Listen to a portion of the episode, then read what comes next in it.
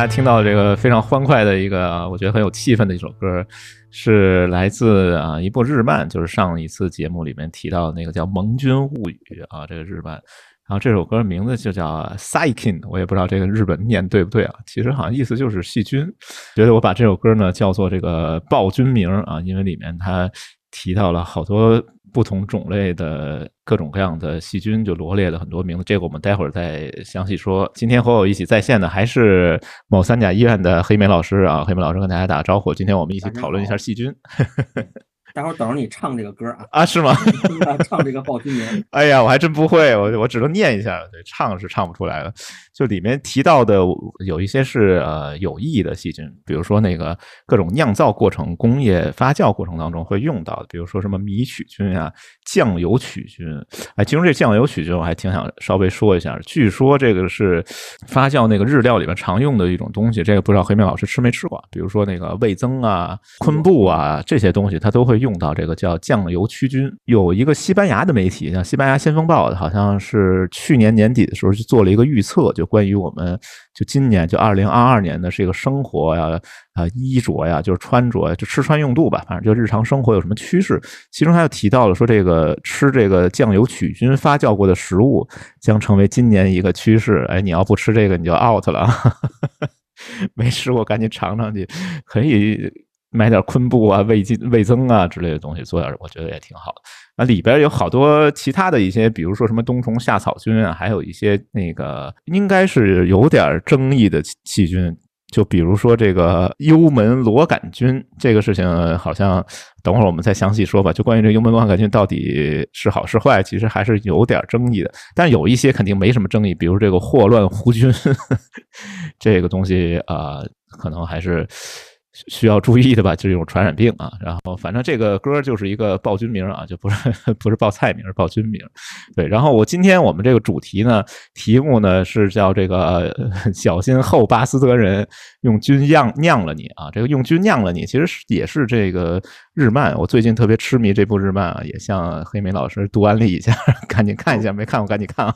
这部日漫它好在哪儿呢？好在就是这个选择非常多，里边有这个 百合也有啊，然后基友也有，然后呢，对哥特萝莉什么之类的，什么都有，所以各种不同口味你说的。赶紧看，我还以为马上就要进了呢。哦，快了，快了，估计快了。里边这个内容比较丰富啊，可以啊，喜欢什么内容都可以在里边找到自己的最爱吧。我觉得真的挺推荐的一个非常萌的一部日漫，然后也能学到好多知识，就学到好多这个微生物学方面的知识啊，所以我还挺推荐这日漫。呃，里面他老说一句话啊，就是一个口头禅似的一个 slogan 啊，就是用菌酿了你，就看谁不顺眼就跟他大吼一声：“我小心我用菌酿了你。” 对，小心我酿了你。然后我觉得这个会不会成为流行语，不知道。等咱们这个节目播出以后，是不是这句话成流行语了？不，估计不可能。但我就把它做成这个，哎，我们这个标题啊，标题就是用军酿了。然后提到这个后巴斯德人，其实他是美国的一种，现在我感觉它属于一种亚文化吧，叫做后巴斯德文化。这个提出其实是 MIT 啊，就是 MIT 不止做什么呃高科技啊，他也研究这些东西。MIT 有一个人类学家叫希瑟帕克森啊这样的一个人，他。二零零八年的时候，他写了篇文章，这篇文章题目就叫《后巴斯德文化》，然后一个冒号，他说美国鲜奶乳酪呃微生物观啊，当然这篇文章它还是局限在鲜奶和乳酪，也就是乳制品的发酵这样一个。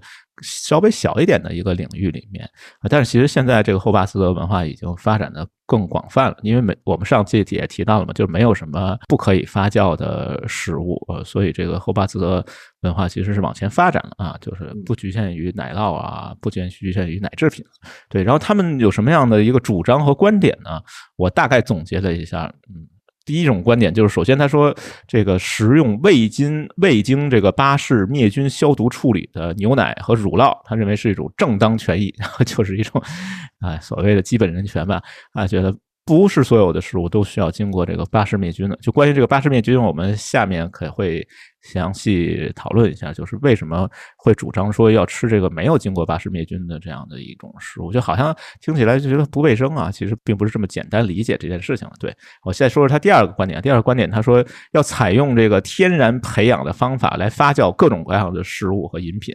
就这帮人基本上就只吃发酵食物啊，走极端了，就是非发酵食物基本上也就不怎么吃了啊，是这样的一种偏好吧。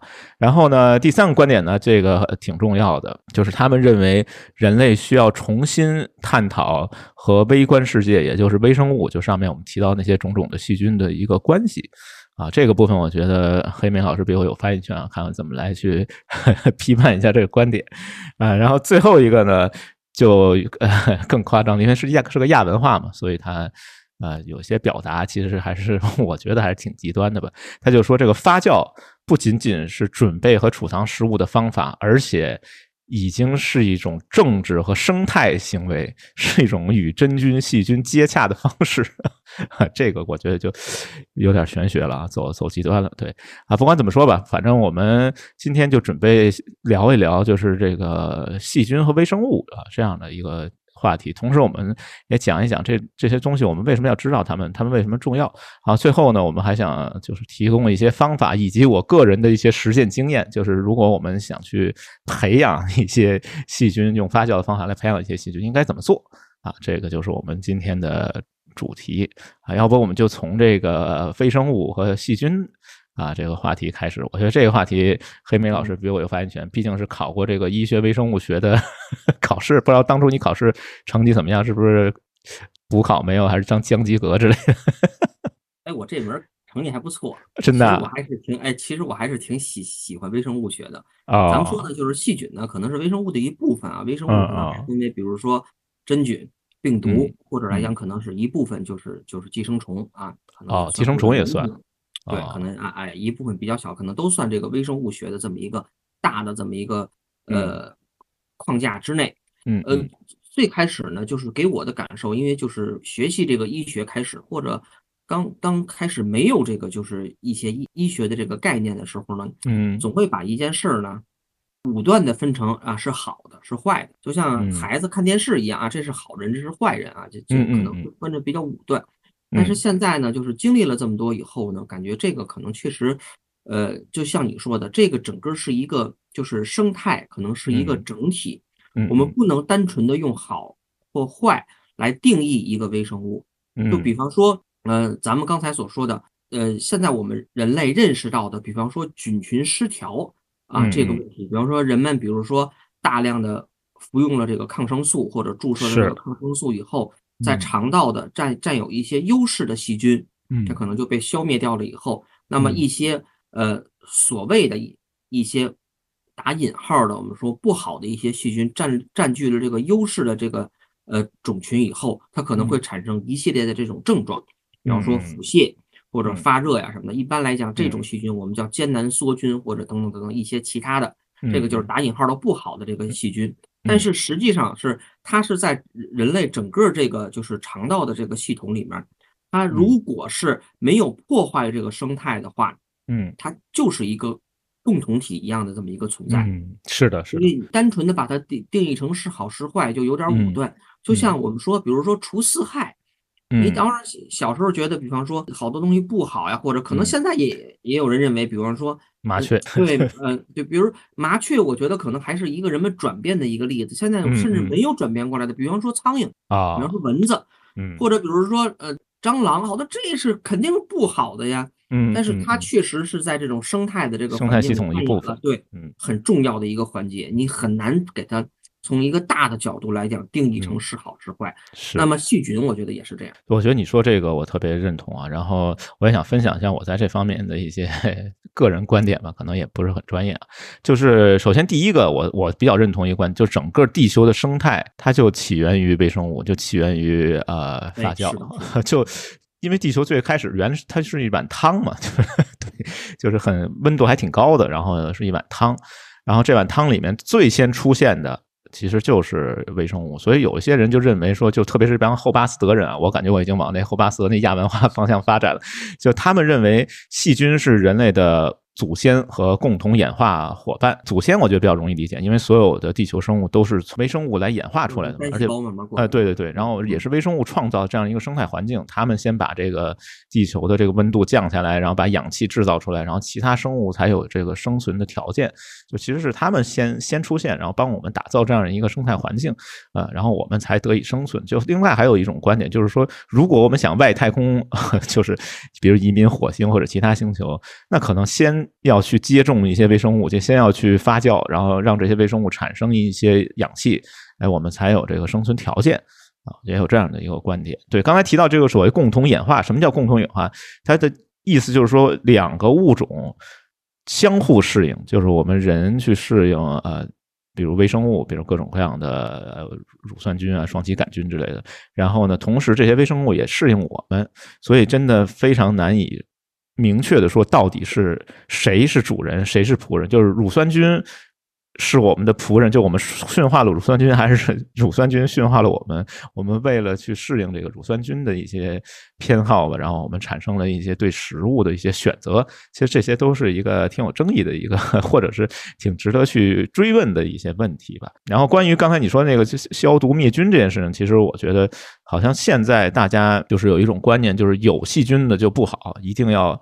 呃，消毒灭菌，好多肥皂广告是这样，特别是像现在这么一个新冠的这么一个对对对对，说什么杀死百分之九十九点九九，什么什么主杀菌率如何如何高，然后大家还挺特别认可这个，然后就进行了一个长期的，好像就是呃微生物学和抗生素的发现啊，或者是发明吧，完在这之后。我们就进入了一个和细菌进行对抗的这样的一个阶段，好像这个历史也不算太长，但是它的后果其实很多人已经开始逐渐意识到了，就是当你把这些细菌也不分好坏，就有没有好坏当然是个有争议问题，就是赶尽杀绝啊，把百分之九十九点九九的细菌都杀掉的时候，其实对人的影响有待观察的。就比如说对我们这个哮喘啊，对很多免疫系统疾病的这个发生，不能说完全没有关联啊。我印象中就是。呃，消毒和灭菌，这个呢是就是在我们刚刚开始接触这个医学的方面，可能这就是两个很大的一个定义。我现在还记得，消毒的概念呢，基本来讲就是用一些物理或者化学的方法来杀灭这种对人体所谓的有害的微生物，而灭菌就是用物理或者化学的方法去杀灭一切微生物。但是本来来讲，其实这两个概念也是一个相对的这么一个概念。啊，你很难去杀死他的。你即便是给他杀死他了，你要承担他杀死他的后果是什么？你把你的那些演化伙伴都杀死了，我觉得这个后果不一定是全完全正向的，可能有一些我们意想不到的、难以预料的。呃，另外，刚才我觉得你说的很有道理，就是那个其实讲发酵那些书里面其实也提到了，微生物它是群体的，就没有说。很少呗，不是完全没有单一菌种发展的，就在自然界基本上它都是一个呃协作状态，就是几个菌种一起发展啊，是这样的一个过程，就然后达到一个动态平衡，对，特别好，这个说的，菌落嘛，对吧？对，是一个群群体状态，也是一个小社会。是 菌落的问题，我们后面再说。刚才也提到了，就是我们除了去杀死我们身边的这个细菌以外，还有一个就是巴氏灭菌法啊。这巴氏灭菌法是杀死食物里面的呃微生物，基本上就是用高温的方法把里面，比如说呃酸奶里边的这些细菌啊，就是微生物全部杀死，然后。啊，再把它比如说封装起来再出售。基本上我们现在吃到的这种呃食物，呃大部分的食物都是经过这个巴氏灭菌。当然也是因为这个食品生产企业，它为了能够生存下去，为了避免出现什么食物中毒这种情况，承担责任嘛，所以它不管需不需要，反正所有的食物都是。要经过这个巴氏灭菌的，但是呢，它有一个什么问题？就是我记得挺清楚的，在好像一两年以前，然后有一个有争议的事件，这个不知道黑明老师有没有印象？就是说国家把这个酸奶的生产标准给它下调了，里面的益生菌它并不要求有那么多种，从原来多少种往下调了一调整一下，这个标准降低了，然后大家有挺多争议，就说这个哎，我们现在喝到的酸奶这个质量会不会下降？其实。酸奶本来是 有非常丰富的这个益生菌的，但是就是因为呢，经过了这个巴氏灭菌啊，对，然后它就没有了，没有了以后，后，他又重新向里面接种一些单一的菌种啊，就是我们认为。这些菌种是有益的啊，我们就把这个无菌状态下的这个酸奶里面再重新接种，就等于说是先杀然后再种 这样的一个逻辑。其实听起来我自己觉得就是挺奇怪的，但是可能是因为啊要保证这个食品绝对安全嘛，就是这里面不能有任何引起什么腹泻这些不良反应的菌种，所以一定要那方法是什么？就是先杀先杀菌再种植。但是这个种植的过程当中，它这个是有成本的，就是你首先把这个菌种分离出来，然后把它培养出来再种植，这个成本是挺高的。好像是有什么印象，我记得是是菌种还是蛋白质的这一个标准，我还真忘了。但是我想说说这个这这个巴氏消毒法。嗯嗯。其实说实话，对于这种呃消毒跟灭菌的这个环节来讲，巴氏消毒法是相当温和的。哦，是吗？它其实可能就是把这个牛奶，好像我印象中加热到六十度还是多少，它可能也是仅仅是。杀灭了一部分这种所谓的有害的微生物，来保证这种牛奶这种储存的这一定的这个保质期。但是咱们知道，是经过这种巴氏消毒法的这个牛奶的保质期并不长，可能也就七天还是五天，我忘了。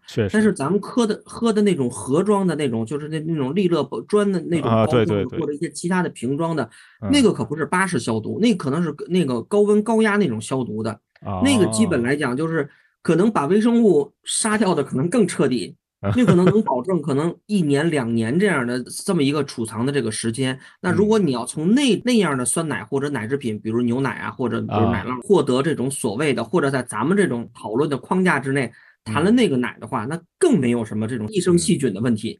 嗯，对，明白。呃，巴氏消毒是所有的这种消毒灭菌方法里真的是很温和的，它可能就是加热到了六十度，破坏了一部分细菌。当然，咱们知道，其实很多细菌来讲是很脆弱，可能在暴露中紫外线可能几分钟可能就就会或者稍微破坏了它这种生长的环境。嗯，比如六十度这么很温和的一个环境。嗯嗯啊，甚至比六十度还低，它可能就就死掉了。但是这个毕竟是一个共生的环境嘛，对吧？嗯，前面好像零零碎碎讲了一些，就是关于杀杀菌灭菌这样的一个讨论吧。我觉得是稍微对于现代我们现代人来说是有点反常识吧。然后，所以我们就可以在我觉得可以再展开讲讲，就是关于这个肠道微生物这件事情为什么重要啊？这个我是特别想安利一本书，我这不知道黑妹老师看没看过啊？有一本书叫《肠子的小心思》啊，这个作者呢是。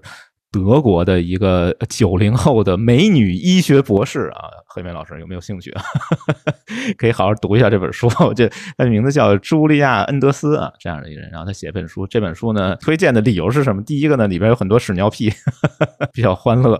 然后另外，我觉得他这个文字写的很治愈啊，通俗易懂。然后也是一个呃畅销书，全球销量突破五百万册啊。这本书我读完了以后，真的是对这个肠道微生物有了一个全新的认知啊，真的是打开新世界的大门啊。里边有很多。有意思的观念，就挺想在这里边跟黑莓老师也探讨一下，然后也跟大家也分享一下。呃，我们先讨论第一个问题，这个第一个问题 就是肠子和大脑有什么关系，或者哪个更重要？我们先聊聊这个话题。在这本书就是肠子肠道的小心思啊，这本书里面，这位美女医学博士就提出一个概念，叫肠脑轴，或者叫肠脑，或者叫第二脑。也就是说呢，把这个肠子看成一个人的第二个大脑。如果你要这样的观点去看待这个肠道的时候，你就会发现还真的有点道理。主导你的身体的，其实大家普遍认为就是我大脑主导我身体嘛，其实不并不是这样啊。就是这个肠道它发挥的作用是以前很多人没有认识到的。首先，第一个，这个肠道里面呢，它有神经的分布跟大脑基本上这就是差不多，它能感受各种各样的化学信息素啊，什么什么这些，反正就是它的装备跟大脑基本上接近。那如果仅仅是为了消化点食物的话，那为什么要装备这么多神经？这是一个科学的证据啊。还有一个证据呢，就是这个语言学里边的一个证据，就是在英文里边有一个词叫 gut feeling，反正经常听到吧，就是有这么一个说法。这个说法翻译成中文呢？比较好的翻译呢，就是所谓直觉啊，就是我直觉觉得啊，怎么的，我或者我猜啊，我盲猜什么什么什么东西啊。但是这个直直译这个 gut 就是肠子的意思，也就是说我肠子感觉到如何如何啊。其实呢，也暗示了说这个肠子和情绪啊和感觉和大脑有有一个非常密切的一个联系。啊，其实，在呃中文里面，我们也有有好多这样的词汇，比如说什么呃受到惊吓的时候，我们会说吓得屁滚尿流，然后呃受委屈的时候，我们就说这个苦水往肚子里咽，然后呢伤心的时候呢，我们就说肝肠寸断，什么。呃，满腹狐疑，呃，牵肠挂肚，啊，诸如此类的。所以现在有一个新的观点，就是说肠子和大脑其实是一体的。肠道啊，就是消化系统，它其实特别是肠道吧，它也是一个情绪器官。甚至有人认为肠子本身是有思维的。对，就是你想一个问题，可能。并不是在大脑里边完成的，很有可能肠道也参与了。然后这一趴我必须要说说啊，其实所谓的这个德国的这个就这个美女的这个科普作者所所说的这一些，他其实他所做的这个工作或者这本《肠道的小心思》这本书，他只不过是把现在科学家所研究的这个热点问题的一个科普化。其实所有的这种主流的严肃的这种这种医学家或者生物学家。已经把这个肠道的这个研究作为了现在一个最最热最火，对最热的一个研究重点。嗯，咱们再坦诚点说，如果你要现在想发篇 ISI 的话，如果你要写点肠什么什么轴，比如肠脑轴，这个基本来讲已经研究的，说实话都比较透彻了。哦，那比如说肠子跟免疫系统，甚至肠子跟生殖系统，嗯，或者比如说肠道跟等等等等一些系统的，你只要能想象的出来的，跟医学做过了，都有一些。啊，就或者来讲都有，不不光是一些，可能都有很深入的这个研究。基本上来讲，这个可能也是就是发 SCI 的一个最简单的一个方向。如果你要想写，你要写文章，你你你往这方面研究，真的就就就很好吧。平教授有希望了，是这样啊，就像你说的这样，就是肠道它可能不光是这种第二大脑啊，或者它的一些神经支配啊，可能会对人体有一些很复杂的这个影响。嗯，我们从这种从现实的角度来看，器官移植这肯定还是一个临床医学家所研究的一个重点。像心脏，比如说像那个之前那个美国那个移植那个猪心那个，好像咱们讨论的还很热啊。嗯，其实来讲，对于这个心脏的这个移植，从技术难度来讲，并不是特别的高啊。包括肝脏、肾脏，像肾脏可能更是这样。肾脏可能有的这从临床的角度来讲，完成一个肾脏移植手术，可能一个多小时可能就能，并且包括现在的这种。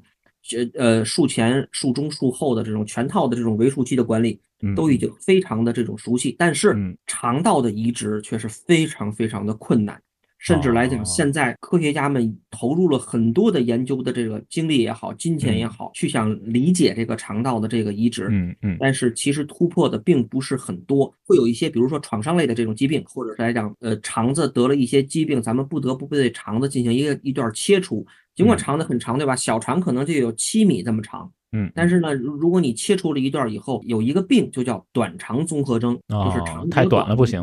对，它可能这个综合征可并不像人们想象的这种理解，是不是就消化不好啊？会不会就是闹肚子呀？会不会营养吸收不良啊？这个可能只是其中的一部分，当然还有很多很多，像你刚才这本书里所说的这个影响来讲也有。那人们想为了战胜它，那么咱们能不能做这种肠道的这种移植？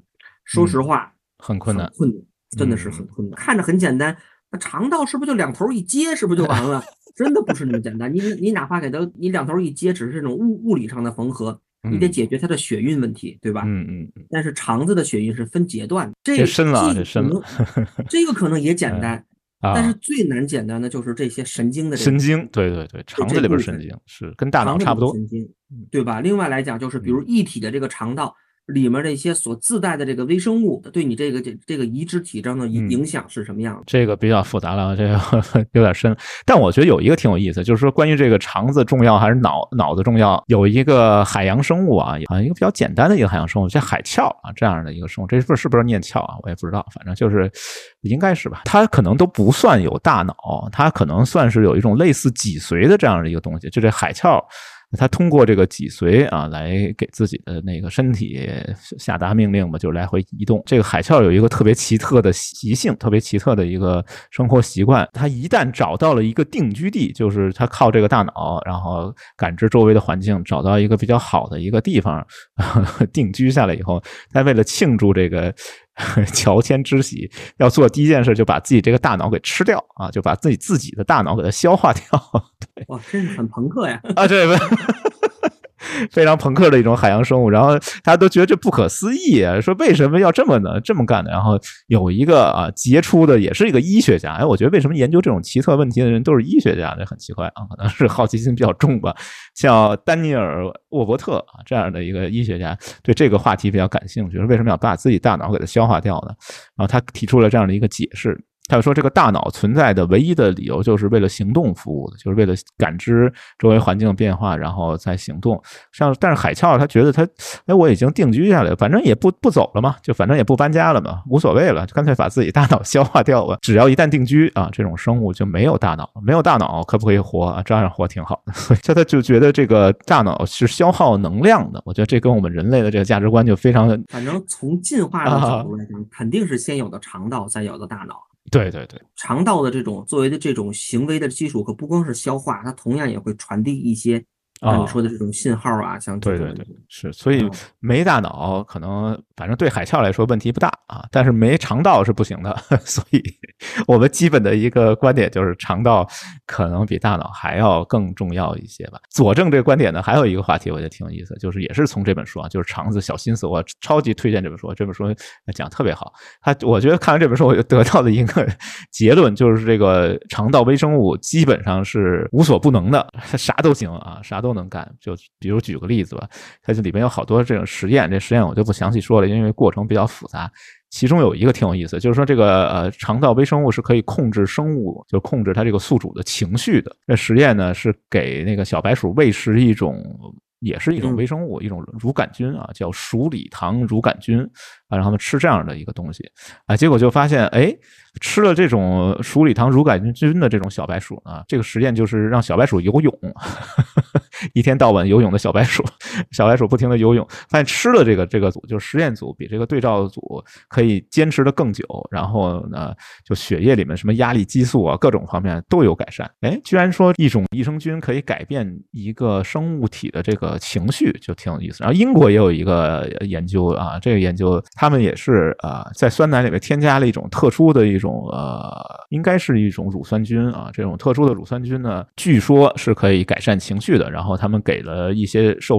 就被试去吃这个乳酸菌，乳酸菌，然后吃了一段时间以后，就发现他们在一个问卷里面对自己情绪的描述变好了很多，比如从失落转到了高兴啊，什么诸如此类的，反正有挺多的这些呃作用。但是如果你本来心情就不错，这研究里边提到了，就是本来你心情就挺好的啊，这对你就没什么用，必须得那种就已经很低落的人，哎，喝瓶酸奶，据说能治愈。下回你要情绪低落的时候，可以尝试 来瓶酸奶。另外一个，我觉得最近好像呃不是最近。就是这个月吧，月初的时候，刚刚有这个高考考试，对个人的压力其实是 人所共知的吧？这个不用多说啊，大家都有体验。特别是有一些人啊，我不知道黑妹老师你是不是这样人啊？就是考前睡睡特别少，就是不睡觉熬通宵。你是不是这样人啊？然后呢，这个有一个实验啊，向你推荐一下，就是下回再熬通宵的时候，也是这两种啊，这两种呃，这个乳杆菌的这个名字有点长，我也不知道怎么念啊，反正是一种乳杆菌，一种双歧杆菌，这两种菌种，就你考试之前吃点儿，对这个缓解考试压力特别有帮助，这个有科学研究。下次我觉得要考试了，可以通宵的时候可以多喝酸奶啊，据说有用。不知道靠不靠谱，但是呢，你要想吃这个发酵食物呢，千万别选择松花蛋，因为松花蛋是碱性发酵，里边没有任何。还有一些呃作用，就是这个为什么说肠道微生物是无所不能的？还有一些作用就是它可以控制你的食欲。就其实你爱吃什么，很大一部分程度并不是你的大脑决定的，而是肠道微生物决定。有很多神奇的肠道微生物，它可以分泌一些东西，然后这些东西传递到大脑里边，刺激你大脑啊，让你大脑产生一种吃某种东西的欲望。特别是呃你在在小时候就婴儿期的时候，从父母啊，从呃生活环境里面继承来的这些肠道微生物，他们就决定了你的饮食结构。不知道黑妹老师，你你对这些事情怎么看待？你觉得肠道微生物是不是有这么多神奇的作用？那我得给大家讲点这种崩溃的内容啊！啊，是吗？哎，刚才那个吴敏老师给大家介绍的就是肠道微生物跟这个情绪的影响，可能讲了几个小白鼠的这种行为学的这个实验。哎，其实就是医学家来讲，对于这方面的研究早已过了这个动物实验的这个阶段。早已进入人的实验了，早已进入这这这种人体实实验，甚至来讲已经有了一些就是进入临床的一些就是进入临床的一些研究，包括比如北医系统、北大的六院，这这是咱们的精神卫生研究所，就是专门做这个相对于来讲情绪方面的这个研究，他们已经早就关注到了，可能是十年前可能就有了这种关于肠道微生物对于情绪。影响的这个研究，包括还有现在如何干预这方面的肠道微生物影响，来改善人们的这种负面的这种情绪，呃，相关的一些研究可能都已经陆续的已经做了发表，并且已经进入了这个临床。啊，另外咱们讲点这个崩溃的内容呢，就是最最简单的，还是咱们回到刚才那个菌群失调的这个角度。嗯，咱们知道可能 ICU 就是在重症监护室，可能是一个菌群失调的这么一个我们叫大户啊，什么大户就是就容易出现这个问题的患者比较多，因为这种重症重症的患者呢，可能往往本身可能就处于这么一个菌群失调的状态，再加上他这种可能经历了很多大的手术，或者本身这种疾病的这种严重性，他的免疫屏障呢可能早已被打破了。另外，它可能也应用了很多这种复杂的这种抗生素，呃，各个角度的这种抗生素，所以它本身已经处于一个菌群失调的状态。在过去，嗯，呃，现在呢，可能有这种比较高大上的方法，比如说菌群的移植啊，比如缺哪个我给你补哪个。在过去 怎么办啊？怎么办？在过去的方法呢，都是让让家属啊去去准备一些啊粪便，哎，五谷轮回之物，对，哎，是是是，哎，给这个患者给自己的亲人做这种灌肠。就是把自己家属的这个这这个这个大便灌进去，或者来讲呢，甚至还要做成胶囊。哎，这个我听说过，据说是呃，就是 孙子送给爷爷最好的礼物，就是 对，真的是这样。对，像你说的这种老年人，他可能就是确实这种免疫屏障可能自身的就会比较差一点。嗯，对对对。现在啊，就是已经商业化了。你说这个已经商业，我最近已经商业化了是吧？啊，那是那是丹麦啊，丹麦北欧小国啊，比较变态。它有一个叫这个大便银行啊，我们后边后半段可能就有一些 屎尿屁，对，绕不开的，没办法。对对，那个有一个大便银行，就是专门把这些呃相对来说免疫力比较强的、比较健康的，比如说青少年，哎，他们的粪便把它储存起来，然后未来哎送给有需要的朋友们，对，移植到自己的肠道里面去。我觉得这个好像真的是一个趋势吧，就未来这个方向，不知道是不是也是一个创业的机会。何明老师，你看是不是咱们再扎一笔投资搞一个这个？国内还没有，关键这个粪霸又升级了。我记得以前北京有什么粪霸，现在粪霸都去医院了啊。可以，粪霸也学了很多这个肠道微生物的知识，把自己这个服务升级了一下。行吧，行，你继续继续啊！我就插一句，这个大便银行这个话题，在这个这个医学里面呢，我们说来讲，我们容易就是作为一个呃，就是医学家呢，或者来讲作为一个普通的一个医生，其实容易把这个微生物这个观点，特别是这个细菌啊、病毒绝对化，对对对，绝对认为是不好的，嗯啊，因为其实很多我们说呃，人类嗯。能战胜的疾病。或者来讲，所谓的这种能战胜的疾病，我想可能也就两大类。第一大类可能就是一些感染类的疾病，嗯，比如说像一些，我这还是只能是一部分，嗯，比方说肺炎，我通过这种抗生素的应用，嗯，我把它这个这个细菌杀灭掉了，我把肺炎球菌杀灭掉了，嗯，这个病好了，啊，老百姓讲叫去根儿了，啊，这个病去根儿了，啊，嗯，大夫讲叫战胜了这战胜了这个疾病。嗯，另外呢，可能就是创伤类的一些疾病，比方说骨折。嗯。啊，我给它钉上了，过了一年两年长好了，我把这个钢板取出来，它基本上来讲功能上恢复了，外观上也恢复的可能也差不多，嗯，就战胜这个疾病了。剩下的其他的一些问题。嗯，可能都没有这么一个去根儿的一个概概概念，是，确实是。高血压、糖尿病，你可能得吃一辈子药；心脏病，你可能哪怕做了支架，我也得用药，也不能说我就以后就没有心脏病了。嗯，人类真的是太复杂了。即便是所谓的咱们说的那个战胜了咱们第一大类这个感染类的疾病，首先你你从这种绝对的这种呃这种疾病谱来讲，也没有完全的战胜，比如肝炎。嗯，咱们作为一个乙肝的一个大国，咱们也没有完全的给这个这个乙肝病毒就是杀灭掉。那像一些其呃其他的艾滋病，包括现在这种流行的这种新冠，可能都没有。那咱们现在的反过来讲，那现在流行这个新冠是不是一个大环境菌群失调的一个结果？嗯，也有可能。但是关于这个微生物，我觉得我一个观点就是说，当代医学啊，据说啊，当代医学，当然我这都是一些 道听途说的常识，说认为这个肠道微生物，你可以把它看作一个独立的器官。就如果你站在这个角度去理解它，有道理的，是有道理的，可能就没有那么大的冲动，一定要把它们都杀死或者怎么样，或者用抗生素什么之类。因为它其实就是一个人的一个独立的器官。另外一个，如果我们从统计意义上来说，就是从这个数量上来说，其实人体自身的细胞。好像据说只占百分之十，就其他百分之九十，你身体上的细胞都是，如果有细胞的话，当然你如果把病毒是没有细胞的，就是有细胞，就按我们就数细胞的个数，你自身细胞你个儿比较大嘛，就百分之十，按数量来说，其他百分之九十。全是微生物，哎，这不就是你赛博朋克的观点啊？对对，所以我就想说，呃，如果啊，我们按照这个观点延伸一下，这个黑明老师，咱们可以发散一下思维啊，就是如果肠道微生物它真的是一个独立器官，那么是不是跟其他器官比起来，它更容易进行改造？也就是进入这个赛博朋克，是不是这个最好的途径是先改造一下自身的这个肠道微生物？那这个是不是靠谱？哎，这个确实对啊。咱们其其实来讲，咱们所谓的就跟刚才我刚才说的那些最容易发 SCI 的那些观点啊，长什么什么轴，长什么什么轴，其实都是通过长来改变这个轴。比如呃，像这种神经科学研究的热点，就是老年痴呆、阿阿尔兹海默的这么一个。啊啊，对对对，可能愿意从这个肠道微生物来解决这个事儿。当然，这个是不是噱头又是一个问号。比如说，咱们国家 唯一上市的那个。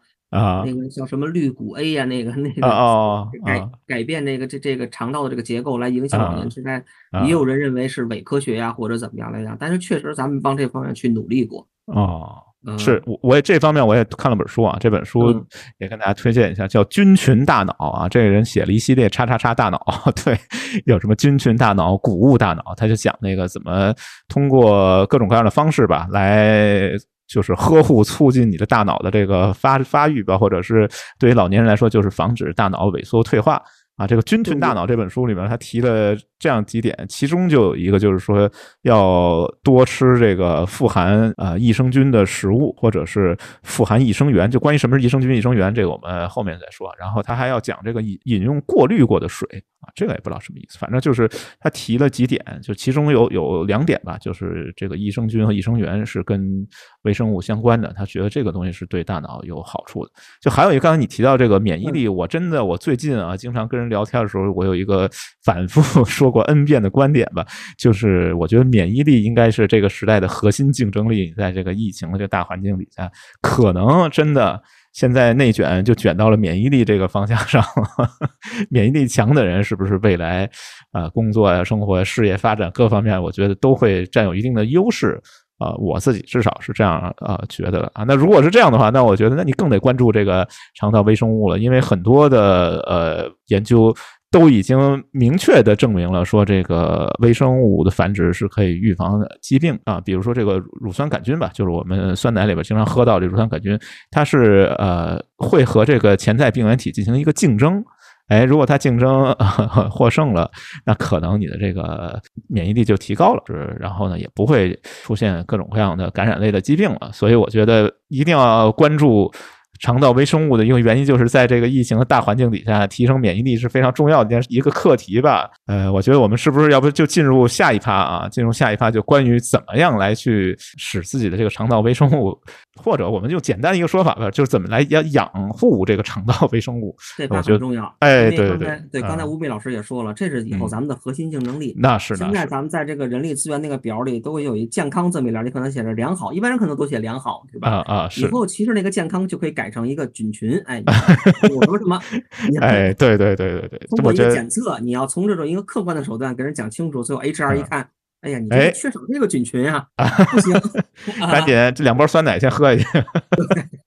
好吧，我们要不先听首歌啊？然后呢，听完这首歌，我们详细讲一讲，就是关于怎么来养细菌。就前面一部分呢，我们两个字来概括，就是知菌啊，就是知道这个微生物，知道细菌啊。后面一半呢，我们就来讲讲这个养菌啊。我来放一首这个呃，也是志炫哥哥的一首歌吧，叫《时间的味道》啊。因为我觉得所有的呃富含微生物的食物，呃多半都是经过了时间的洗礼啊，或者是经过了时间的发酵啊才能有，就并不是那么容易获得的。所以我们就听一听这个志炫哥哥的这个《时间的味道》。某月某一秒，整个世界忽然停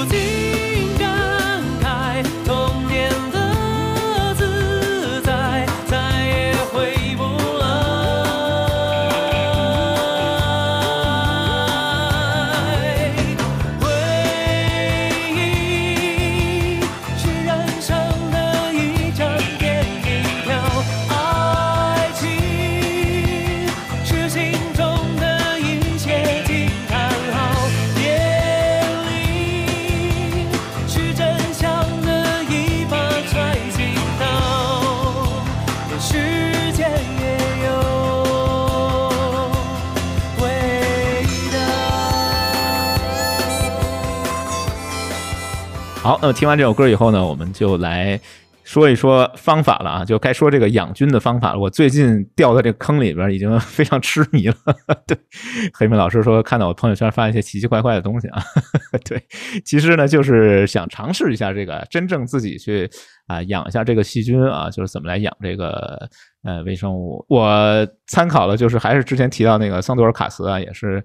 呃，后巴斯德人的一个领袖吧，一个先锋啊，对他本人其实就是一个艾滋病的一个呃病毒携带者，然后他自己就是免疫力是有缺陷的，啊，他经常吃这些发酵食物，对自己这个呃艾滋病的这样的一个治疗啊缓解，其实也都是有一定帮助啊。当然，你靠这个去去治艾滋病是不行的，不现实，还是要遵医嘱的。但是就是说，呃，从某种程度上吧，对他的这个免疫系统是有帮助的啊。然后他就写了这样一本书，叫《发酵圣经》。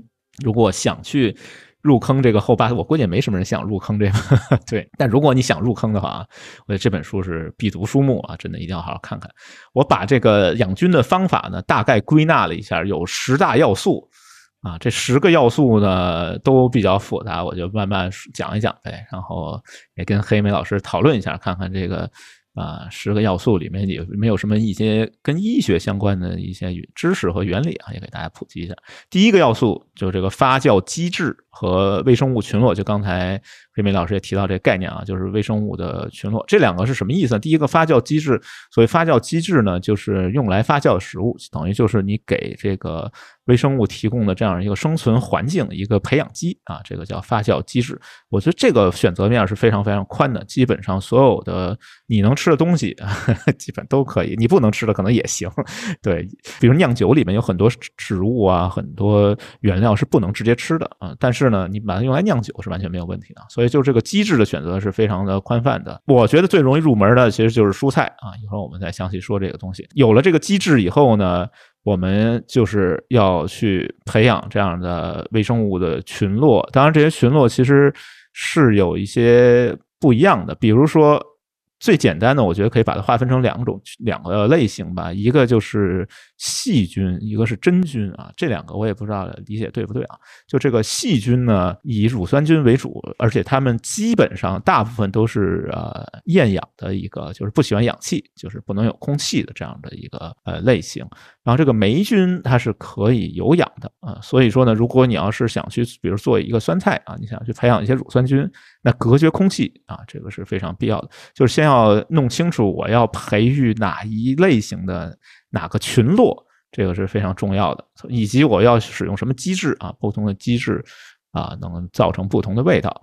对，然后这是第一个要素啊，就是这个机制和群落啊，确定了这个东西呢，然后第二个第二个要素呢，就是这个要区分两种发酵方法啊，一种就是自然发酵，一种是培酵啊。所谓自然发酵呢，就是利用特别是植物吧，比如说葡萄啊，为什么我们用葡萄酿酒？就是因为葡萄皮外皮上它本身就自带啊，对，自带乳酸菌。天然就是用来发酵的，就很多的植物，大部分的植物都是自带乳酸菌的。这个乳酸菌呢，一直附着在这些植物的表面，就等着一个合适的机会，能把这个东西给它发酵。对，这个叫做自然发酵。培酵呢，就是跟它不一样的，就有点呃，有点高科技了，就是需要先去分离一些菌种啊，就是按照我们人类的粗浅认识吧，就是把一些觉得好的菌种把它分离出来，分离出来以后把它。接种到这个介质上面，比如说酸奶，它就需要培酵；比如说这个酵母面包。啊，这个也是需要陪教，发酿酒绝大部分的都是需要陪教的。这个在这个产业在日本是非常发达的，就是日本有好多协会啊，酿清酒的协会。它比如说这个酿酒酵母，它都编上号啊，有什么六号酵母、七号酵母啊，用这些东西来去做这个日本清酒。然后，哎，我刚才提到那个呃日漫啊，那个《盟军物语》里面，其实它就有两个主人公，一个就是专门做这发酵的这个酒曲的啊，酒曲店的老板的儿子啊。然后另外一个呢，一个男主啊，这个男主呢，他是专门酿酒的一个酿酒店老板的儿子，所以天然 CP。对，在这个盟军武里面，天然 CP。我们国家其实也是这样的，好像之前节目里面黑明老师也提到过，就是我们国家出了个院士啊，这个院士就是可能有点争议吧，就是茅台酒啊，酿茅台酒酒曲和酵母专门研究这个菌种出了个院士。当然这个是不是合理，这个我们就还是别不讨论了啊。但是确实是，呃，这种方式。把基本上就叫做陪教啊，当然这个比较难，因为你要找这个菌种是比较复杂的。还有一些陪教呢，我觉得有一段时间挺流行的。这个我不知道，黑莓老师你喝没喝过？就是那红茶菌，你知道？这我还真知道，但我没喝过，没喝过。我的爸爸妈妈这个讲过，这个是太流行的一个东西了。哎，对对对对，它其实初吧，七十年代末八十年代初的那会儿，这个好像最近没有太多人喝这个了吧？这个红茶菌呢，现在好像又火起来了。啊，真的，肥呀什么的，超市也有卖的 啊。对，就是现有的这种红茶菌的这个饮料产业啊什么的啊，对对对对，当年在咱们在在在咱们这个在在至少是北京这块吧，反正我了解，大陆真的太太流行了，家家都做这个东西。但是它好像是一个细菌和酵母的一个共生体啊，对，就这么样一个东西，就是一个叫英文好像叫 SCOBY 啊这样的一个玩意儿，反正就是跟养别的宠物 差不太多，基本上是需要呃一段时间吧，然后让它啊啊啊，你见过这个东西？在照片里见过，在照片里见过。对对对，那会儿家里我印象中，但那个那那那个照片本来我还想，就我我看见这个提纲的时候，我还想找到，后来我也没有找到啊。当时我。但是我对那个照片印象很深啊，他是家里有好多那种罐头瓶儿，对，放这个东西，甚至在我奶奶家还有一个鱼缸，我天，真的 可以。所以这种东西，好多人就说，好多的是是伪科学或者不对的一个原因，就是会影响这种健康，就是它可能会有一些杂菌嘛，杂菌对吧？啊，杂菌或者一些相对比较脏的这么一个一一一个就是环境下。啊，可能长的东西可能是并不是健康，但人们当时是保健嘛。对，当然还有比这个更伪科学的，还打鸡血呢。啊，打鸡血，对对对，打鸡血完全是伪科学啊！这还而且还很危险。你是这异体蛋白嘛，对吧？异体蛋白注入，这是出现了免疫反应是要命的。这个好像还不是，但是由于就是太那个，就是咱们 容器啊，还有什么呀，这种发酵的条件呀，太那啥一点。是这个其实对。呃，环境对技术的要求还是非常高的，就是我还是真的不建议去轻易尝试这种，而且你要是放在一个不隔绝空气的这样一个环境里面，非常容易滋生一些不可控的。霉菌啊，这些东西，你我觉得不建议尝试。但确实有这么一个东西啊，就是这个，它其实应该也算陪教的一种吧？啊，对，这个曾经流行过，我就把它想起来，然后就放在这儿了，跟大家讲。现在好像没有太多像养宠物一样。哎，对对，养这个厨房宠物，养厨房宠物呢，有一个原则，就是你能控制得了，就能驾驭的东西，你就可以尝试。但如果你驾驭不了，你最好不要尝试。所以有一种观点就是说，养的少才能养得好。其实真的跟玩宠物是一样的，但是。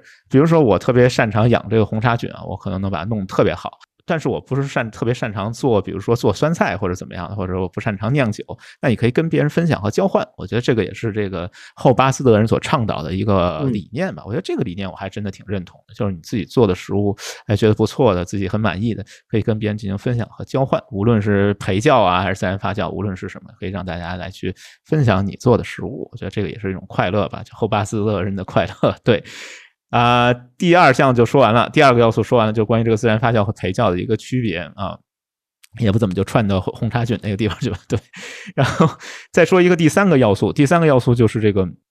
所谓的择优环境，这个前面也基本上也提到，就是很多的微生物它是需要一个特殊的一个环境，比如说我们在做酸菜或者是酿酒的时候呢，就要隔绝空气，因为很多的酵母和乳酸菌它是需要这个厌氧的一个环境的。但是我们在做呃醋或者是做天贝，这个天贝好像上次也提到，也是一种啊豆腐发酵的这样的一种食物，它就需要一个空气流通的环境，因为这个霉菌的生长它是需要空气的。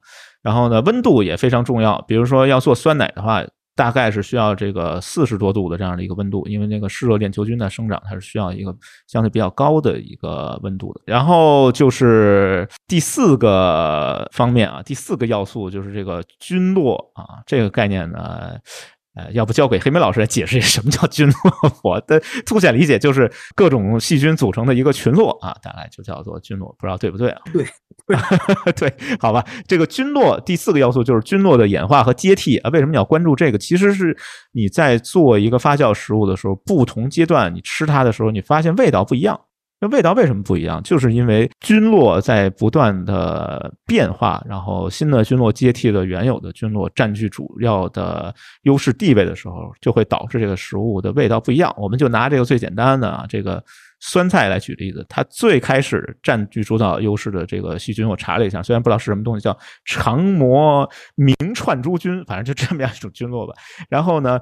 逐渐的、慢慢的就会被这个胚芽乳酸菌啊给替代，因为它的酸度会越来越高，然后这个串珠菌可能就生活不了了，然后就最后就剩下乳酸菌，所以你发酵到一定时候的时候，它会越来越酸啊。但是呢，每一个地区啊，比如说我生活在这个现在啊，生活在这个广东深圳地区和北京啊，比如黑妹老师在这个北京，它这个气候条件是不一样的，这个微生物群落也是不一样的。所以呢，我们同样的方法，同样的配方。做出来的发酵食物可能味道是完全不一样的，就是因为里面的菌落有一些微小的一些差别，所以有一种说法就是说，一个人不能两次踏入同一条河流，更不能两次做出相同的酸奶。如果有这个动手实践呃发酵食物经验的人，我估计对这个还是理解挺深刻的。反正 我理解，四川的酸菜跟东北的酸菜是味道不一样的。哎，对，就是因为里面的菌落不一样。说到根本上，可能当然你说可跟那个蔬菜本身的品种有没有关系？可能有点关系，但是最核心的，最影响这个酸度，还是菌落，嗯，还是这个菌落。所以说呢，做发酵食物其实真的是挺难的一件事情吧，有点像艺术创作的一个过程。它有几个原则啊，我觉得这个跟大家分享一下。第一个就是要动手实践，你自己不做你不知道，对，这很重要。第二个呢，就是要随机应变啊，没事尝尝，看看这个酸度啊，各种情况怎么样。对，然后呢。最后一个呢，就是要适可而止啊，就是如果要是，呃，你觉得这个已经 超过你能忍受的极限了，或者说是呃发现有问题的时候，一定要及时的停止啊，因为这个微生物跟我们，呃，我觉得还是一个比较微妙的关系吧，有可能会出现一些 食物中毒的一个情况第五个要素就是这个卫生清洁和消毒杀菌。这个刚才黑妹老师也提到了，就是说消毒和灭菌这两件事情其实是有一定的分别的。但是在发酵这个语境底下呢，它可能是另外一种区分的方式啊。这个呢，我觉得有一个简单的一个判断的一个办法吧，就是什么叫干净？干净就基本上就是当你做发酵食物的干净，这个时候的干净指的就是看不见灰尘就叫干净了。什么叫卫生呢？卫生指的是用消毒剂和杀菌剂清洗或喷洒啊，这样就叫卫生。那什么叫无菌呢？就再上升一个层次，这无菌可能跟黑妹老师讲的差不多，是用压力蒸煮、酒精清洗或者加热，直到完全没有任何微生物、任何生物存活这样的条件，叫做无菌。一般情况下啊，就是我们做一般的这个发酵食物，比如说鸡个酸菜，卫生。就是看不见灰尘，干净不是都用不着卫生啊，就是干净基本上就已经可以了。大部分的这些杀菌的这些工作，我们可以交给乳酸杆菌来完成。就是当它发酵到一定程度的时候，自然就把其他的那个呃微生物已经把它清除掉了，所以干净就已经足够了。但是如果你要想做这个，比如说那个红茶菌啊，就是一个例子，因为它是一个呃培酵，而且是一个混合发酵这样一个东西，在有氧的条件下。那极有可能是需要先把环境给它变成无菌的状态，呃，你才能保证这个单一的霉菌的孢子能够啊存活下来，而不是生长出一些杂菌。呃，所以说为什么这个养红茶菌是一个啊比较危险的一件事情吧？所以就是跟这个卫生消毒和杀菌有一定的关系的啊。这部分我觉得，我觉得你养红茶菌是不是应该没问题？因为你对这些 操作比较熟练。发展个副业，养点这个东西卖卖。养点这个，自己在家里弄个实验室。哎，对对对对，这些无菌啊，什么这些，我估计你都没问题啊，可以考虑一下。然后还有一个，我觉得这可能是那个资深玩家才碰到，就是第六个要素，就关于这个交叉污染，也就是生长出来杂菌。但是它还不是生长杂菌，它跟交叉，它跟就是交叉污染和生长出来杂菌还真的不太一样。所谓交叉污染呢，就是菌种之间通过空气相互污染。比如说我在家又酿啤酒。啊，又积酸菜，然后 又弄了一个红茶菌，相互之间会不会有一种交叉感染的这种情况啊？我觉得这个都得资深玩家才能碰到的问题吧。基本上的结论是很少发生啊，所以不用担心。然后呢，第七个要素就是最重要的一个要素了，就是你想做这个发酵食物，想养这个厨房宠物啊，想做这个益生菌的时候，就是水和盐。啊，这两件东西好像看上去挺简单，但是真的不简单。我真的要不是做这期节目，还没有那么多的认知吧。就对我们周围这个水，其实我也 产生了严重的怀疑。就比如说，我们从水管子里面就是放出来这个自来水啊，以前我们都知道好像是加氯的，加氯就是氯气。自来水肯定不行，它氯可能会影响这个微生物。哎，对对对。但是啊，这个氯呢，你是可以把它过滤的，或者你不加锅盖给它煮沸，这个氯就很容易蒸发了。但是啊，据说啊，但我也没认真研究过，就是我们现在喝的水是怎么样？就是现在已经升级了，就是不加氯了，加一种东西叫氯胺啊。氯胺这个东西煮沸是没有用的，因为它比氯更稳定，就是成本上更低一些，所以很多地区的这个自来水公司已经不加氯了，直接加氯胺。这个氯胺只能通过过滤才能消除掉，嗯，就是你煮沸也没有用。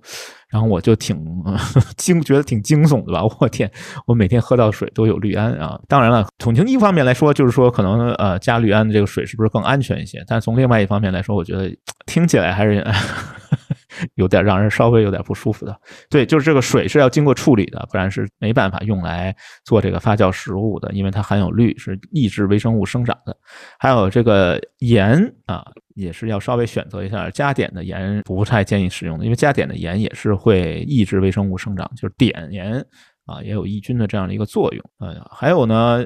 想说的一点就是说，这个乳酸菌是非常耐盐的，所以说有一部分人认为吃这个发酵食物，呃，会带来一些高血压的问题，就是因为这个盐加太多了啊。但是我觉得你少加一点盐，它也可以发酵，也没有问题。当然，这个控制发酵啊，是一个非常深的一个 领域了。对，你可以通过温度的方法，而不通过盐的方法来去控制这个控制这个发酵过程。如果你特别在意这个盐的含量的话，也是可以的。对，这个就是呃第七个要素，就是这个水和盐也是要经过处理和选择的啊。第八个要素呢，就是这个光照问题。嗯，这个刚才黑妹老师也提到了，就是紫外线其实它是也是有这个杀菌作用。其实这个厨房宠物我感觉真的不好养，啊，有光也不行啊。所以呢，大部分的情况下是不能。直射的，就是不能用阳光直射这个发酵食物的。但是有一些呃，比如说你要做一些那个什么臭豆腐，就这些霉菌类的发酵食物，呃，是可以有光线，但只是要避免直射啊。哎，这个我还真有一个问题，像这个泡菜坛子这个选择是选择这个透明的好啊，还是这种不透明的这种瓷质的这种好啊？可能就有一个光照的问题嘛，就是咱们讨论这个第对对对，其实这跟我列的这第九点啊是相关的，就是关于这个容器质地，它选择范围是非常大的。就这个玻璃，就透明的，呃，确实有一个缺陷，就是它容易受到这个光照的影响，所以要把它放在一个通风，但是呢，呃，不受光直射的这样的一个地方，这个是非常重要的。所以，当然，如果你有那些呃。就是不透明的容器呢，就没有这个光照的影响。但是呢，不透明的容器你又很难观察到里面的一个变化，所以没有最优解 啊，只有只有次优解。对，呃，所以呢，就先讲一下这个第九点。我觉得第九点是一个打开新世界大门的一个地方，就是这个容器的一个质地。刚才提到，就是我们最常用的，基本上就这个宽口玻璃瓶啊，这个宽口玻璃罐或者是玻璃瓶、玻璃罐都行吧，反正就是口一定要宽啊，方便把东西放进去。呃，你要根据这个你发酵的这个菌种和。机制来决定是不是需要空气，你要给它配个盖子。但是呢，这个配盖子很重要的一点就是发酵过程当中可能会产生一些气体啊，所以这盖子呢最好的现在有卖这种专业用的这个盖子，它是带这个单向阀门的，就是可以把这个发酵当中产生的气体给它排除出去。如果你不买这种 盖子呢，容易出现一个问题，就是容易炸裂啊。所以说呢，呃，随时注意观察啊，随机应变很重要。然后呢，另外一个一点就是最好不要选择这个金属的。盖子，因为乳酸菌产生的乳酸是有腐蚀性作用的啊，容易把这个金属盖子给腐蚀掉。嗯，对，容器也是一样的，最好不要用这个金属的容器来进行发酵。呃，还有一个我们最常接触的一些呃物品，比如说塑料容器，这些是。非常不建议使用的，因为它会释出一些有害物质啊，就是在发酵过程当中，比如说什么邻苯二甲酸酯啊，这我不知道是干嘛的，反正就是一个有害物质吧，就你大概这样理解。呃，其实有一些很神奇的东西，真的是可以用来发酵的，比如说这里面举了一些例子，很有意思，葫芦，对，葫芦是可以用来发酵的，在葫芦里边直接酿酒啊，我觉得这个挺好玩的吧。还有一些其他的蔬菜，有人是可以把这个大型的蔬菜和水果，比如说南瓜、茄子。西瓜给它切开，把里边掏空了 啊，对，掏空了，呃，用这样的东西来做 容器，我觉得这也挺神的。还有一些就是比较传统的啊，比如说木质的这些啊，就是木质的发酵的呃木桶啊，这些，比如说红酒熟成红酒啊都是用这种木质的啊，还有一些缸啊，也是我们以前。家里面都有的这种啊缸来去就是陶制的，这些都是非常适合做发酵的。嗯，另外一些就是更神奇的，这个可能一般人可能也很难尝试吧。这个就随便说说，就是墨西哥土著啊，他们用什么来发酵？他们用这个竹子编的篮子，对。竹篮子啊，这个都说竹篮打水一场空，但是只要你编的足够细密啊，就把这篮子编的足够细，它也照样可以呃容下水，照样可以用来发酵啊，这个也挺神的。嗯，不过我真没尝试过。还有一些哎，就比较朋克、比较硬核了，就是坑，对，挖坑。用坑来发酵，这个其实，在山地地区啊，在我们国家也有，在其他国家，就是比如喜马拉雅山区啊这些地方，其实他们腌制生菜啊、腌制呃萝卜的时候，都是挖一个坑，挖完坑以后，他要先清理一下，清理干净了，把这坑周围都涂上泥，然后用火来烧烤一下啊，就是给它加热一下，因为山地可能温度比较低吧，不适合微生物的生长。嗯，然后创造这样一个条件以后呢，就把这个蔬菜都放在这些坑里边，然后呢，再用一些干树叶把它盖上啊，等着这个发酵。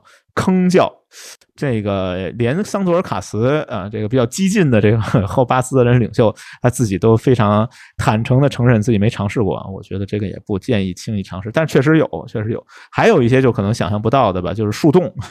对，这个野外生存的时候可以考虑一下，把一个树呃挖个树洞，然后把一些食物 封存在里面来进行发酵。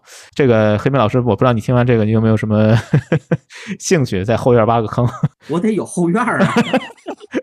哦，对，主要问题是没后院，好吧？对，主要问题是没后院啊，有道理，有的。那攒钱买房吧，买个这个四合院，然后挖个坑，尝试一下这个啊，我觉得也是挺好的一个。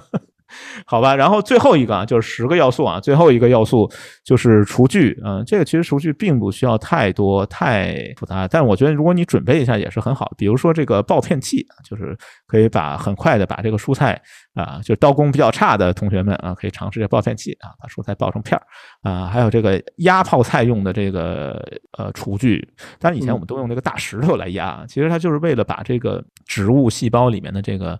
呃液体给它压出来，啊让这个微生物更容易进入到这个植物细胞，就穿过这个细胞壁啊，或者用个导杵也行啊，就是把它捣碎，把这个水都压出来啊，要用这样的一些厨具。但是你不不用也没问题，就用手随便压一压也是可以的。前面讲的可能都是比较，我觉得是资深玩家的玩法。后面我得分享一下我自己的一个实践经验了，这个就是基础版。前面好像听太复杂，我有什么十大要素吧，有什么得挖坑吧，买四合院吧，这个入门的门槛太高了。其实并不是这样的，最基础的、最最简单的，我觉得好像什么都不需要，只需要一个玻璃罐啊，说就需要一个盖子，呃，然后呢再买点菜。当然有更激进的，有更朋克的那个，说菜都不用买，你到那个菜市场捡一些，对，捡点菜叶也是可以的。基本上超不过十块钱吧，就可以进入到这个啊，现在可能稍微贵点了，超不过二十块钱吧，啊，放宽点就进入到这个后巴斯德人的这个领域里面了。然后呢，步骤很简单，第一个是切丁啊，嗯，切呢，我觉得你就随便啊，也不考操工啊，随便切啊，不管什么样吧，反正你切成片儿、切成丁都可以。然后第二步撒盐啊，一定要撒点盐。当然了，呃，有这个高血压症的患者呢，可以少撒一点，你完全不撒也可以，但是就发酵的慢。啊，第三步就是装罐儿啊，就把它放到这个罐子里面，封上口。然后第四步你就可以等待了。然后真的是很有很有成就感的一件事情嘛，就是我自己。这个罐子里边放糖了吗？没有，什么都没有。我就是按照这个放，白醋也没放，什么都没放啊，什么都没放。哦，我我看你这罐子啊啊，对。其实我是觉得你这个罐子太高大上了，我一看还带这个密封啊 啊，那个减减压的这个装置啊。其实我真的向大家推荐那种最传统的那种玻璃玻璃泡菜坛子，上面有一个碗那种。哎，对，用水封的那种，周围对水封的那种，既能起到密封的作用，其实也能减压。就如果大家要是仔细观察的话，到这这个压力到了一定时候，那个水里会有泡泡的。哎，对对，咕咕噜那种泡泡出来，很有意思。是的，是的。我就想说的是，做这件事情真的是非常有成就感的一种，我觉得 creative 啊，一种创作、创造性的工作。因为就是第一天我把它放进去的时候，这可以放一下这个 before 和 after 的图啊。就第一天放进去的时候呢，是那个水是清澈的，然后这个菜也是非常分明的。然后等到它发酵了以后，你就发现这个。水就自然的变成了一种呃，怎么说呢？就是一种有点像乳白色的这样一种感觉，就变浑浊了。哎，你这个用的是自然发酵的方法是吧？纯自然发酵，什么都没放。没放什么什么菌菌菌的那个。没有没有没有。没有没有没有嗯没有。就是你说那个就是陪酵嘛，我这就是纯自然发酵，非常简单，只需要四个步骤：第一步骤切丁，第二步骤撒盐，第三步骤装罐，第四步骤等待。啊，然后我觉得这个真的是很有成就感的，也很简单，成本也特别低的一个呃玩法吧。然后吃起来也还不错啊，就好多人问我说：“你这好吃吗？” 对，我觉得这个真的是这一趴，我感觉可以跟黑莓老师交流一下啊，就是我怎么来吃这个酸菜泡菜这一部分。我觉得我自己的吃法啊，第一个呢，我是觉得这个哎。比较洋气的吃法也不，反正自己觉得自己比较洋气吧。西班牙人的吃法啊，西班牙人早上起来特别喜欢吃这个酸菜，比如说你当早点的时候，哎，加点蔬菜啊，来点这个面包啊，或者什么什么这些主食啊，这些东西，我觉得呢很洋气啊。你要说我不想洋气，我接地气啊，我不洋气，我接地气怎么办呢？哎，也有啊，你吃烤串的时候，哎，配点酸菜。哎，吃起来我觉得真的是呃感觉不一样的。然后呢，另外一个吃法呢，我也特别推荐的，就是这个不能浪费这个乳酸菌们辛辛苦苦生产出来的乳酸，就是你把这些汤儿有好多的用法。因为以前我们老北京啊，就是以前出去买酸菜的时候，都是说您给我来点这个酸菜这汤儿，那汤干嘛用呢？很多用处啊，比如说我拌面，哎，这个真的是绝配啊。面啊，对，直接煮也可以，也没问题。就是啊，我觉得这个食物它是有很多，你可以发挥自己的各种各样的创造力来使用它。前两天啊，前两天因为我过生日嘛，然后我就去了一家非常昂贵啊，特特别贵的一个 fine dining 啊，号称是亚洲什么前五十之一吧。深圳是这个，可能喜欢这个 fine dining 的这个朋友们知道是哪家餐厅吧？反正就不说是哪家餐厅，别给人做广告了。然后我就惊奇的发现，它几乎每一道菜里面。所有的这个就是调味料都经过了轻微发酵，包括他用的这个辣椒做的这个酱汁啊，什么什么各种每一道菜的酱汁，所有的调料全部经过了轻微发酵。当时我就觉得很惊喜，我说这个主厨可能也是个后巴斯德人啊。所以我就想说的这个经过发酵的食物，它的风味。是比没有经过发酵的食物要丰富很多的，吃法也是无穷无尽的。这个不知道黑妹老师你有什么在这方面经验，给大家讲讲啊？呃，我妈妈特别喜欢做这个泡菜，在我们家，我我看你这个罐子来讲，因为可能听众看不见啊，我看你泡的就是卷心菜是吧？洋白菜是吧？啊，是生菜啊什么的。嗯，呃，我们家那个泡菜坛子，就像我刚才跟呃听众分享的那样，就是很传统的一个，就是玻璃的一个坛子，上面有一个碗那种。啊啊啊！基本来讲，泡的菜基本来讲比较比较丰富一些，像这个呃洋白菜，嗯嗯，紫姜、辣椒、红辣椒，还有萝卜、白萝卜、那个胡萝卜，还有黄瓜，可可能这些。当然，我们可能不光是加盐，还会加一些糖，然后白醋。我印象中啊，吃法要吃好几轮儿。第一轮呢，哎，第一天呢，一般先吃黄瓜，黄瓜还是比较那种爽脆的那那种感觉啊，能吃那种黄瓜这种本体的这种香味儿。嗯，之后呢，慢慢可以吃白萝卜啊，嗯，白萝卜可能腌的呢，可能就也就有一点哎蔫了，也有点入味儿了，就着粥，就着白粥什么的吃，可能比较也也比较下饭。嗯，然后再吃呢，可能就是像你吃的这种哎洋白菜这种东西啊，洋白菜这种东西也是切切碎了以后，就当一个凉菜呀，或者比如拌面呀什么的都可以啊。最后呢，其实我最后我是比较喜欢的，最后把那个。泡红辣椒，还有那个紫姜，上次咱们在微信也也也聊这个事儿了啊啊！给它切成丝儿，跟肉类一块炒，很好吃。嗯啊，很好，川菜的一种做法嘛啊，泡菜肉丝呀，泡菜鸡丝呀，嗯，或者一些呃下水类的也好吃啊，比如说那个呃猪肝啊、猪心啊，还有那个啊腰花啊，放在一起也也好吃。但是呢，就这个汤来讲啊，我记印象中我们家是泡好几轮的，嗯，我妈妈是泡好几轮的，第二轮还会拿这个。嗯啊，这样就就是还会拿这个泡几轮以后呢，甚至来讲呢，这个汤它要收集在一个就是密封的一个瓶儿内，以后作为一个引子。哎，这就属于陪教了。哎，对，就属于陪教的。陪教，哎，不是自然发酵。一般是可能是这么吃的，要吃好几轮。那玩的比较高端了。对，已经进入到陪教这个领域里面，就开始分离菌种的这样的。好吧，但我想说的是，就是说发酵真的是一个很神奇的一个操作，就无论是呃日常饮食啊。嗯，平民百姓啊，我也吃不起什么 fine dining，我也不想去，对这不感兴趣。哎，你也可以改善一下自己口味，或者是你比如说我特别想玩高大上啊，也没问题啊。就是基本上世界上最领先的那些啊，就 top 五十 排名前几的都在研究发酵，很多食物，很多所谓 fine dining 里面，它都靠这个发酵食物来提升它的风味。所以我觉得这个真的是一个深坑啊，值得一跳的深坑，可以好好研究一下啊。反正我是想啊，如果你的这个厨房啊。或者比如冰箱呀，或者来讲，你有一个专门的这么一个一个储藏柜啊，如果你放了一堆这样的泡菜的这这个瓶瓶罐罐，很有 成就感的。哎，真的是，真的是，我对，如果你相亲，女 孩第一次去你家里看到这样，好感度是很当时就跑了，当时就跑了，就跑了，小心酿了你 啊！对对对，跑不了酿了你啊？是是是，好吧，有点那个汉尼拔那意思了啊，扯远了，我们就拉回来，拉回来。关于发酵啊，我觉得呢，它是是，比如我养这个厨房宠物啊，养了点细菌，但是这个细菌它也得吃东西啊，细菌也得吃饭啊，微生物也得吃饭，所以我你要是光有菌不行，你光有菌还真的不行，益生菌嗯不能。单独存活，它需要益生元啊。这个所谓益生元，其实就是益生菌们的食物。所以你这个菌要养香养得好，你要想靠这些益生菌达到我们前面说到那些啊科学研究里边的这些好处，比如说提升免疫力啊，比如说改善这个 大脑的运转啊，还需要给他们提供一些所谓的益生元啊。所以我们下一趴啊这个部分，我们就稍微聊聊这个益生元这个部分。我觉得好像也是智商税收割的一个啊，我们为什么把它放最后？可能就怕得罪太多人，又是他们找咱们。对，这个智商税收割最重的一个领域吧，应该是就是比如说最大家最常见啊，经常听说的，我记得给老家买东西啊，经常买一些营养保健品，就好多都说这个提供什么什么膳食纤维，究竟什么是膳食纤维？我觉得这好像大大部分人可能也没有概念啊。我认真研究了一下，这个所谓膳食纤维，其实就是在小肠里面没有办法吸收的食物。哎，那你说小肠都没办法吸收，我吃它干嘛？哎，不是这样的。这个大肠里面肠道菌群最爱啊，最爱这些膳食纤维啊。所以我们要想养菌，你要想养这个厨房宠物。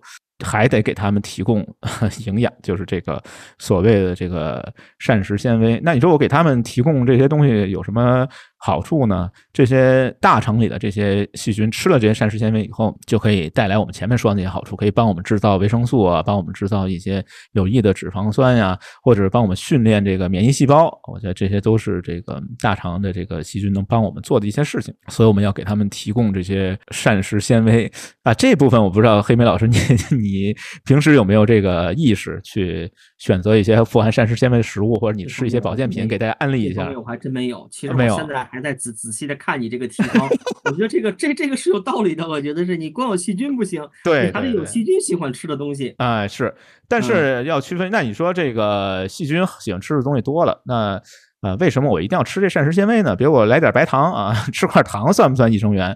不好意思啊，这个白糖不算益生元，因为为什么呢？因为比如说它是一些不是对你特别有益的菌喜欢吃的东西，比如龋齿的这个细菌。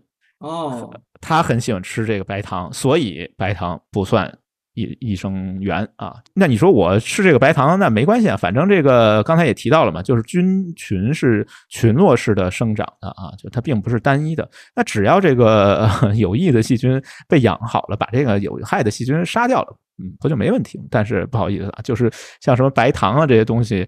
它会使这坏细菌吧，我们简单的说，就是坏细菌制造一些有害物质，会受到它的这个，比如你牙被啊，我们说这个有这个虫牙、有蛀牙、有龋齿，或者是呢这个。大肠里面啊，会容易释放一些吲哚啊，就是有气味的这些东西，对，也是一个问题啊。就是我们先说一下这个自然食物当中哪些富含这种所谓的益生元啊，所谓的膳食纤维有几种吧？第一种就是这个百合科和菊科的植物，比如说芦笋、洋葱、大蒜这种就属于百合科的，还有莴笋、姜什么这些东西属于菊科的，这些是可以提供给。乳酸菌、双歧杆菌这两种我们已知的这个益生菌的这个食物，还有一类就是所谓抗性淀粉啊。什么叫抗性淀粉？这个抗性淀粉就是说不能被小肠的里面的酶所分解吸收的这种淀粉，叫做抗酶解淀粉，或者要简称抗性淀粉。这个抗性淀粉里边，在土豆、在香蕉、大米里面啊都有这些东西。特别是把土豆和大米就是冷却了以后吃冷饭，这反而这个抗性淀粉更高一些。特像想减肥的朋友们，我觉得可以参考一下，把这个土豆晾凉了以后再吃啊。这些东西呢，不但可以避免小肠里面吸收这些淀粉里面的热量，同时还能给大肠里面的这些益生菌提供一些。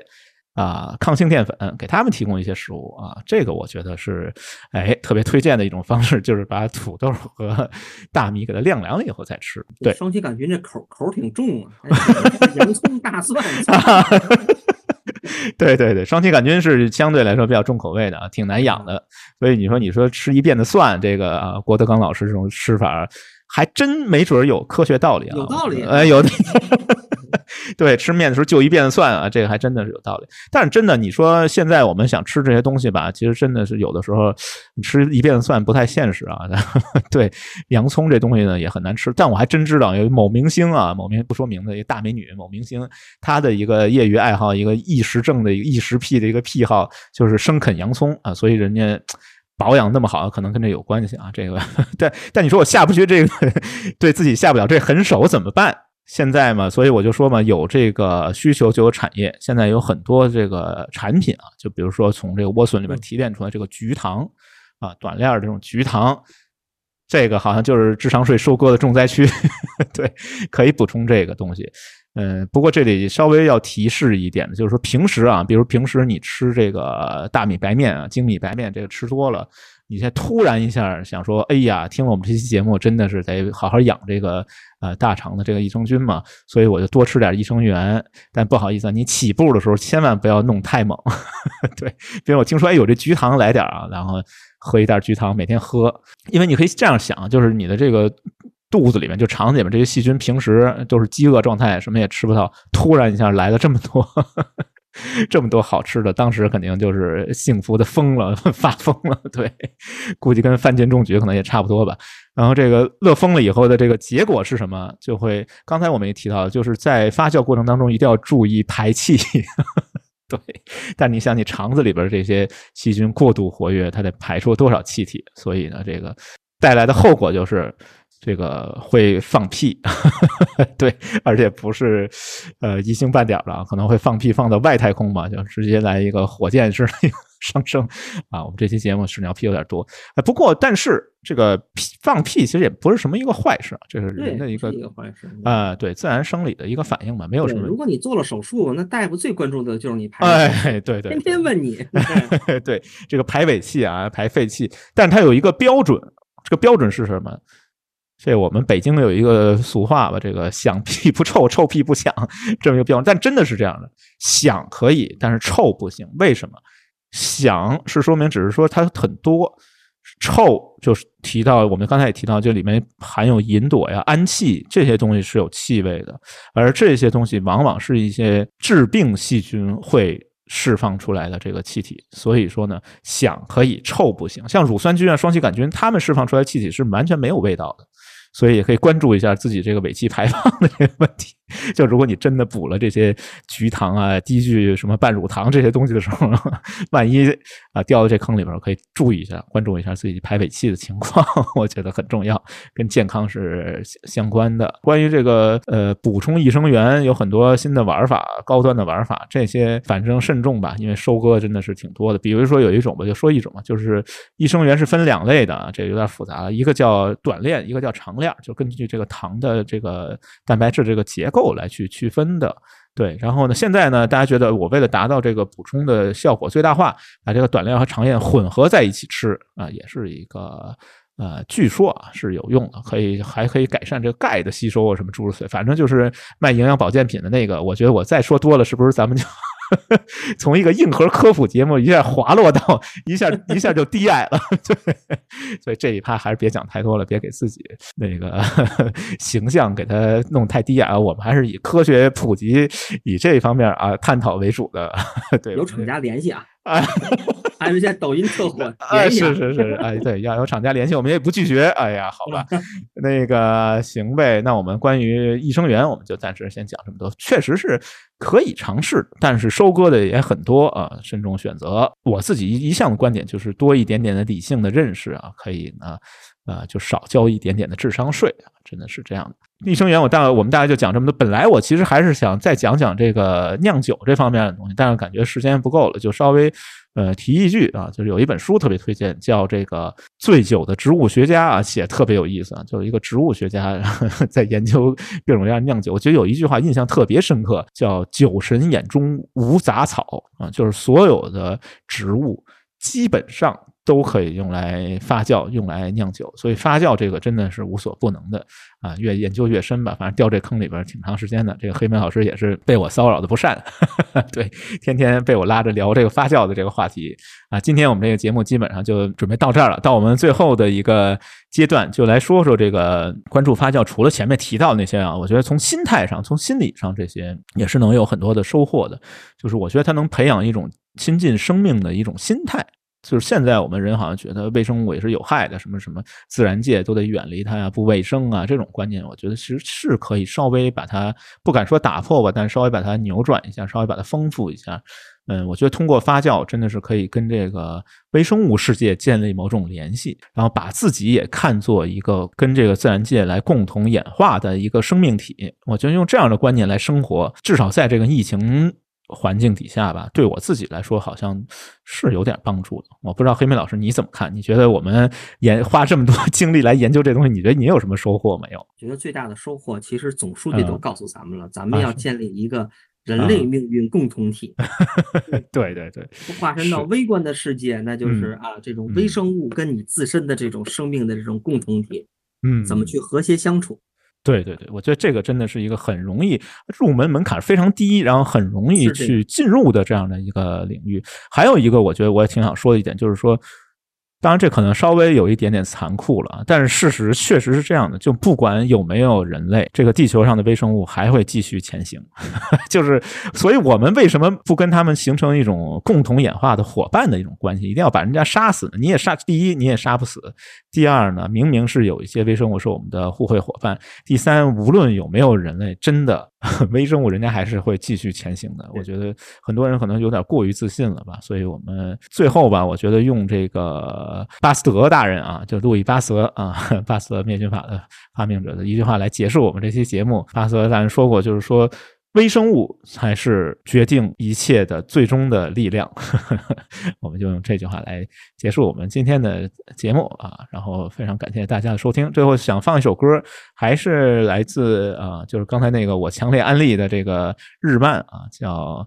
《盟军物语》里面的这个片头曲叫《Wake Up》啊，就是觉醒。我觉得我们到了这样一个需要觉醒、需要重新看待、重新审视环境、重新审视自然、重新审视我们自己、重新审视呃微生物界的这样的一个阶段了吧？就是在现在这个新冠疫情流行的这样的一个时间，刚好是我们需要觉醒、需要 Wake Up 这样的一个阶段。啊，希望大家能够通过我们这几期节目吧，能对这个微生物世界产生兴趣，然后能自己没事呃腌点酸菜泡菜啊，让自己的免疫力提高的更多一些，有更多的这个竞争力啊。我觉得我们这个节目就算成功了。嗯，啊，要不我们今天就先到这儿。好啊，好，嗯，好，拜拜，谢谢大家，拜拜，拜拜。最近はなぜ 弾道を爆破